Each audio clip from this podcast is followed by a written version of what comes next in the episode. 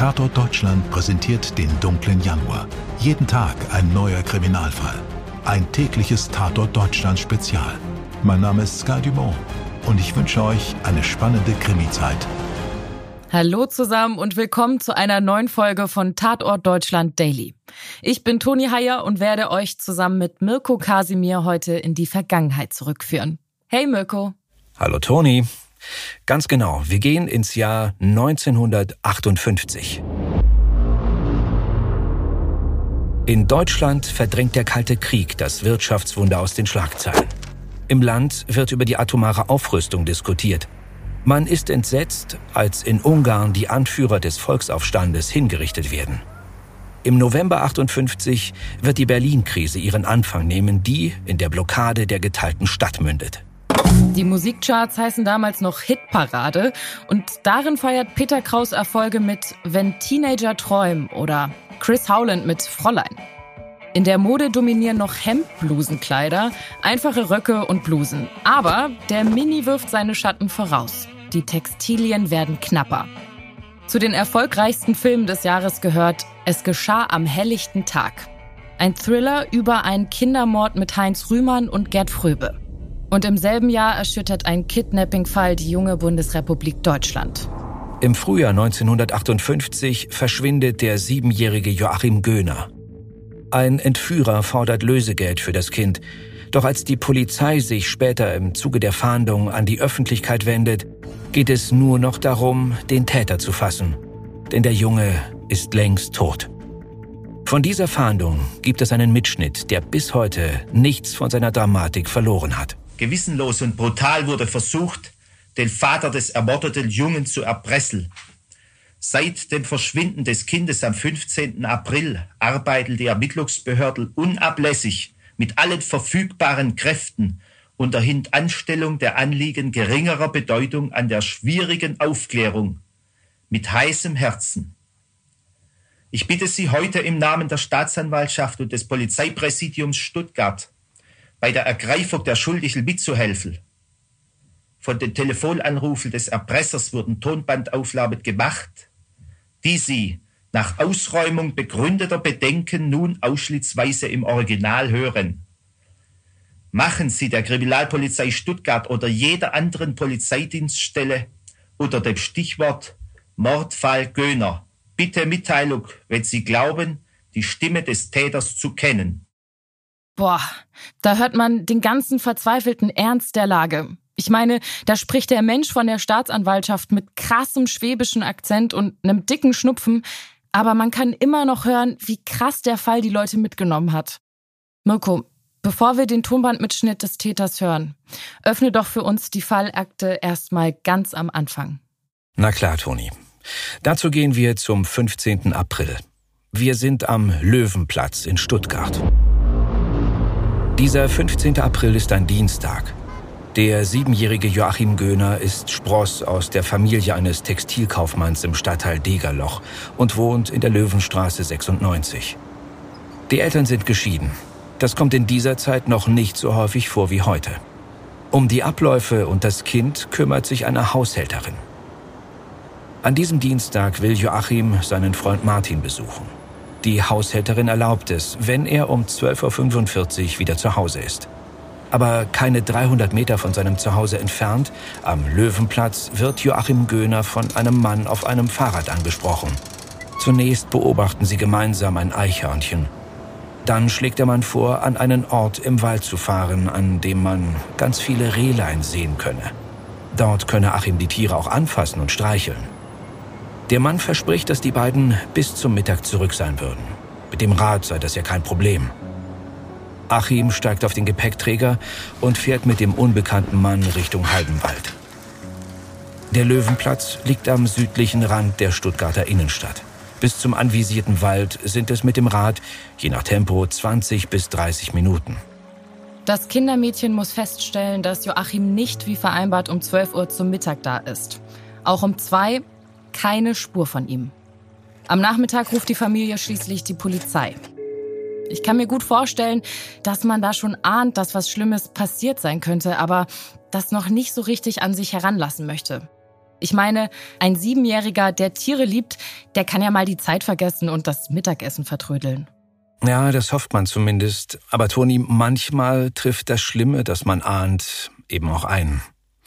Achim bleibt verschwunden. Am Abend geht der Vater René zur Polizei und gibt eine Vermisstenanzeige auf. Die Beamten beginnen sofort mit der Suche, befragen Nachbarn und fahnden nach der geschiedenen Ehefrau. Erst am Donnerstag um Mitternacht klingelt dann das Telefon bei den Göhners. Sie haben die Nummer 73230. Ein leicht nuschelnder Mann ist dran. Seine Stimme ist eher ein bisschen höher als tief. Er fordert 15.000 Mark für die Freilassung des Jungen und für jeden Tag Verzögerung weitere 5.000 Mark. Achims Vater soll nach Stuttgart-Weihingen kommen. Dort lägen an einer bestimmten Stelle weitere Anweisungen. Aber es hat geregnet. Die Schrift auf dem Bogen Papier ist nicht mehr zu lesen. Das Ultimatum verstreicht. Die Abläufe hat der pensionierte Kommissar Michael Kühner zusammengetragen und 2016 bei einem historischen Vortrag präsentiert. Das wissen wir aus einem guten Bericht in der Stuttgarter Zeitung. Aus den Akten wissen wir, dass René Göhner noch ein zweites Mal zu einer Geldübergabe losgeschickt wird, die auch wieder nicht klappt. Übrigens bekommt der Vater das Geld nicht so schnell zusammen. Die Stadt Stuttgart stattet ihn entsprechend mit Bargeld aus. Die Polizei ist in dieser Hektik schnell überfordert. In einem Artikel im Spiegel vom Mai 1958 heißt es, was die Polizei vermutet hatte, bestätigte sich beim zweiten Anruf des Unbekannten. Er sprach von einer öffentlichen Sprechzelle aus. Es bestand also die Chance, den Sprecher beim nächsten Mal zu fassen, wenn alle öffentlichen Fernsprechzellen überwacht werden würden. Doch der Mordkommissionsleiter Frei konnte sich nicht entschließen, einige hundert Fernsprechzellen in Stuttgart von je einem Zivilbeamten beobachten zu lassen. Die geringe Zahl der Stuttgarter Kriminalbeamten hätte allerdings nicht für solch ein Unternehmen ausgereicht. Doch wäre es angesichts der Tatsache, dass ein Leben auf dem Spiel stand, zweifellos möglich gewesen, aus anderen Städten oder Bundesländern Verstärkung heranzuschaffen. Die Polizei weiß also nicht nur von der geforderten Geldübergabe, sie schneidet sogar alles auf Tonband mit. Und das, obwohl der Entführer ausdrücklich davor gewarnt hat, die Polizei einzuschalten. Für den kleinen Joachim ändert das sowieso nichts. Er hat von Anfang an keine Chance. Mirko, geh mit uns wieder ins Fallprotokoll. Am 22. April, sieben Tage nach dem Verschwinden von Joachim Göhner, macht ein Arbeiter in einem Tannengehölz im Haldenwald einen grausigen Fund. Ein totes Kind, an Händen und Füßen gefesselt. Er sieht anhand von Spuren am Hals des Opfers, was Gerichtsmediziner später offiziell feststellen. Das Opfer wurde erwürgt der genaue Todeszeitpunkt ist übrigens bis heute umstritten, weil die Obduktion hier dem späteren Geständnis widerspricht. Auf jeden Fall steht die Polizei von diesem Zeitpunkt an noch stärker unter Druck und biegt erstmal falsch ab. Genau, Toni. Die Ermittler erhalten den Hinweis einer Frau, die ihren Ex anschwärzt. Der Mann heißt Kroneis mit Nachnamen und ist nach Angaben seiner Verflossenen kurz nach den Geschehnissen rund um Joachim Göhner verschwunden. Sie hält ihn für dringend tatverdächtig. Wow, das muss ja eine richtig tolle Beziehung gewesen sein. Zeigt die ihren Typen an, weil sie ihm einen Mord zutraut. Am 25. April veröffentlichen die Zeitungen das Foto des Gesuchten mit einem Fahndungsaufruf. Kroneis wird schnell gefunden und hat ein wasserdichtes Alibi. Und ist sicher noch froher als vorher, dass die Ehe vorbei ist. Tja, wahrscheinlich. Aber die Polizei muss wieder bei Null anfangen und gibt alles. So durchkämmen Hundertschaften den fraglichen Wald nach Spuren. Ohne Erfolg. Und Toni kann euch jetzt zeigen, wozu sich die Ermittler schließlich durchringen. Kurt Frei, der damalige Inspektionsleiter der Kriminalpolizei, beschließt, mit den Tonbändern der aufgezeichneten Telefonate an die Öffentlichkeit zu gehen. Es ist durchaus nicht klar, wie die Erfolgsaussichten sind, denn wie ihr gleich hören werdet, ist die Aufnahmequalität äußerst bescheiden. Ton ab. Bevor Sie das Band jetzt hören, geben wir Ihnen einige wichtige Hinweise der Fachleute. Der Anrufer spricht keine ausgesprochene Mundart, sondern eine Umgangssprache, die sich bis jetzt nicht eindeutig lokalisieren lässt. Darum werden Sie aufgerufen, sich beim Hören Gedanken zu machen, wo seine Sprache beheimatet ist.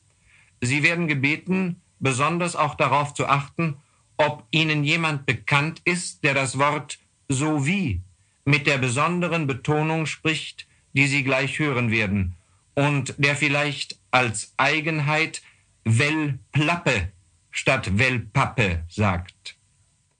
Wie lange wird das anders? Und wie lange wird das anders? Und haben Sie was bekannt gegeben? Haben Sie was, jemand anderes was gesagt? Ist recht. Ja, ich bin nicht allein. Ich bin nicht alleine. Verstehen Sie mich recht? Kennen Sie diese Stimme? Bitte überlegen Sie genau. Kennen Sie einen Mann, der so spricht? Hören Sie gut zu. Jesus, sind Sie bereit? Sind Sie bereit? Äh, Ihrem Gartentor habe ich einen Zettel rübergeschmissen. Ihrem Gartentor habe ich einen Zettel. Bei mir im Gartentor? Ja, äh, mit, äh, in, in den Stoff, dunklen Stoff eingepackt.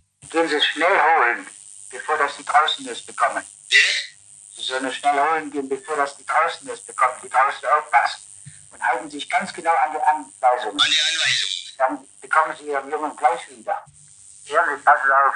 Da müssen Sie mich nur vertrauen. Der ist außerhalb von Stuttgart in, in, in dem Wagen drin.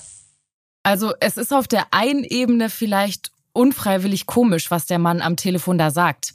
Aber die Menschen an den Radios in Deutschland gruseln sich zurecht. Hier spricht ein skrupelloser Kindermörder. Es gehen 3000 Hinweise ein. Gleich mehrere der Anruferinnen und Anrufer sind sich sicher, das muss der 40-jährige Gärtner Emil Tillmann aus Viersen im Rheinland sein.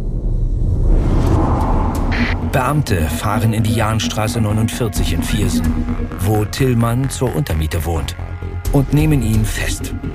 Der Mann ist nur 1,55 Meter groß, seine Kriminalakte aber schon lang. Der Gärtner ist wegen diverser Diebstähle Polizei bekannt. Er ist seit dem Jahr 1956 geschieden und Vater eines Sohnes, zu dem er keinen Kontakt mehr hat. Bei der Durchsuchung der Wohnung finden sich reichlich Beweismittel. Unter anderem eine Gesichtsmaske, Schnüre, die zu denen passen, mit denen der Siebenjährige erdrosselt wurde, sowie Überreste der Botschaften, die er an die Familie Göhner geschrieben hat. Aber Kleindiebstähle machen einen ja nicht mal eben zum Mörder.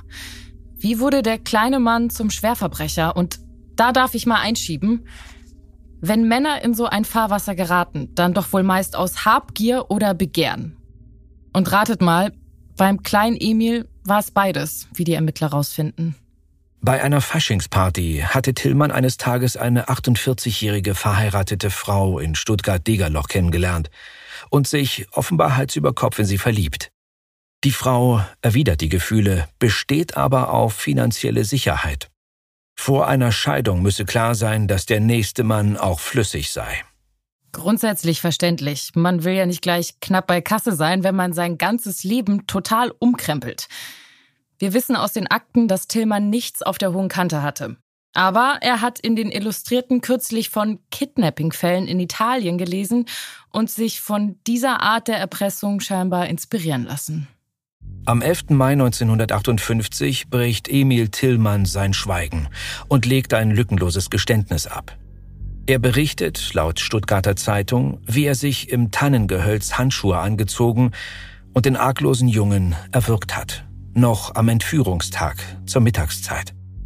Vier Tage später bestätigt die Polizei auf einer Pressekonferenz die Festnahme Tillmanns. Viele Reporter und Fotografen sind dabei, als der mutmaßliche Täter auf dem Weg von der Polizeiwache zum Gefängnis nach draußen geführt wird. Die Ermittlungsakten werden am 22. Mai 1958 geschlossen. Aber noch bevor die Staatsanwaltschaft den Fall übernimmt und einen Prozess anschieben kann, bringt sich Tillmann um. Am 23. Mai nimmt er sich in seiner Zelle am Stuttgarter Charlottenplatz einen Gürtel und erhängt sich am Fenstergitter. Er hinterlässt nur wenige Zeilen. Ich habe jetzt alles gesagt und hoffe, Sie werden damit zurechtkommen. Das ist so ein krasser Fall und ich weiß auf den ersten Blick gar nicht so richtig warum. Die Tonbandaufnahme war auf jeden Fall sehr eindringlich. Da ist diese Banalität des Bösen in dieser hellen Stimme und dieser Singsang. Der Typ klingt absolut harmlos und umgänglich und dabei ist das Kind längst tot. Na, das ging mir auch so. Ist aber auch wieder mal so ein klischeeartiger Fall wie aus dem Buch. Das harmlose Kind beobachtet ein Eichhörnchen und der böse Mann schnackt es einfach mit. Das ist, wovor später alle Mütter in Deutschland uns Kinder gewarnt haben. Geh ja nicht mit Fremden mit, auch wenn die was Nettes versprechen. Oh ja, das kenne ich zu gut. Ich finde ja aber auch, der ganze Fall wirkt so, als seien wir Deutschen damals noch naiver gewesen, unschuldiger irgendwie. Tja, liegt vielleicht daran, dass es noch nicht so viele Medien gab, über die solche Fälle in die Massen transportiert wurden. Das hat der Spiegel mal gut aufgeschrieben. Dieser Fall Göhner war wirklich der erste große Kidnapping-Fall in der jungen BRD. Und dann diente er unter anderem als Vorlage für einen TV-Krimi aus der legendären Serie Stahlnetz von 1964. Das war definitiv noch lange vor meiner Zeit. Das war unser Fall für heute. Wir haben ihn nacherzählt mit Hilfe sehr guter Artikel aus der Stuttgarter Zeitung und dem Spiegel. In den Show Notes findet ihr außerdem den Link zur historischen Tonbandaufnahme mit der Stimme des Entführers Emil Tillmann aus dem Landesarchiv Baden-Württemberg. Wir danken euch fürs Zuhören und hoffentlich seid ihr weiter dabei bei Tatort Deutschland. Montags bis freitags immer ein neuer Fall. Redaktion Stefan Netzeband. Postproduktion durch die WakeRed Studios. Dir hat diese Folge von Tatort Deutschland gefallen? Du bekommst von True Crime einfach nicht genug. Dann hör jetzt in unsere weiteren Folgen rein. Hier warten mehr als 200 spannende Fälle auf dich, wie das Verschwinden von Rebecca Reusch, der Prozess gegen O.J. Simpson oder die Entführung von Ursula Herrmann. Wir hören uns bei Tatort Deutschland.